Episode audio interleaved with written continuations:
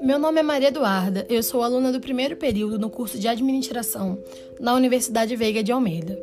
Hoje vamos falar sobre o comércio com a chegada do Covid-19. O comércio é nada mais nada menos que a troca, venda e compra de produtos e serviços. Mas além de ser uma troca e venda, é um empreendimento. Para você empreender um negócio, não basta apenas querer. Para fazer dar certo, precisa de um planejamento estratégico para sabermos o melhor ponto de venda, se não há concorrência no local, se esse negócio realmente irá dar certo naquele ponto. Ter compromisso com a empresa, ter inovações mensalmente dos produtos, ter um planejamento financeiro, um plano de negócios, pensar como esse comércio irá ser financiado, se terá capital de giro, caso seja necessário em algum momento, ter o um mínimo de conhecimento para poder administrar o capital e a reserva capital da empresa, entre diversos outros fatores. Com o passar dos anos, o aumento do comércio é extremamente absurdo a cada dia que se passa. Consequentemente, os consumidores aumentam cada vez mais.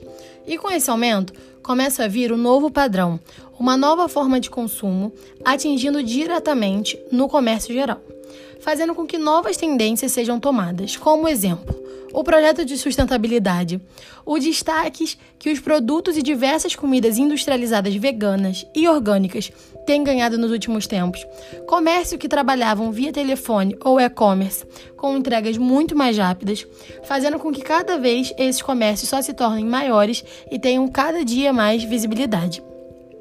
Falei um pouco sobre o comércio de modo geral.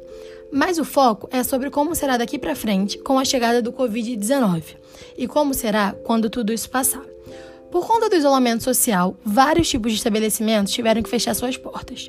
Muitos deles conseguiram se adaptar ao novo Restaurantes e hotéis fazendo escalas funcionários para evitar aglomerações.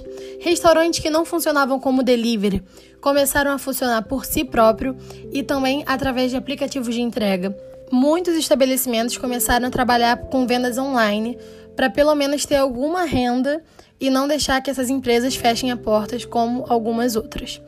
Por conta da crise que vem acontecendo, empresas que não conseguiram se adaptar vêm sofrendo muito com isso. Como, por exemplo, a fábrica de biscoito Globo, depois de 67 anos de portas abertas, teve que fechar por conta da crise. Um shopping na China está com 98% das suas lojas fechadas dadas como falência. No centro do Rio de Janeiro, restaurantes também não estão suportando e sendo fechados.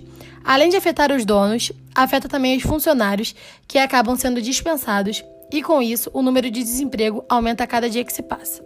Não podemos deixar de citar também que os Estados Unidos e a China são as duas maiores economias do mundo, e além disso, também os maiores centros de exportações e importações. Ou seja, com essa economia sendo afetada, o mundo todo é afetado também. E para finalizar, como será daqui para frente? Não sabemos. Apenas desejamos que isso tudo acabe logo, para que os estabelecimentos que estão conseguindo se manter não venham a quebrar, aumentando mais ainda o número de desemprego e falência dos mesmos.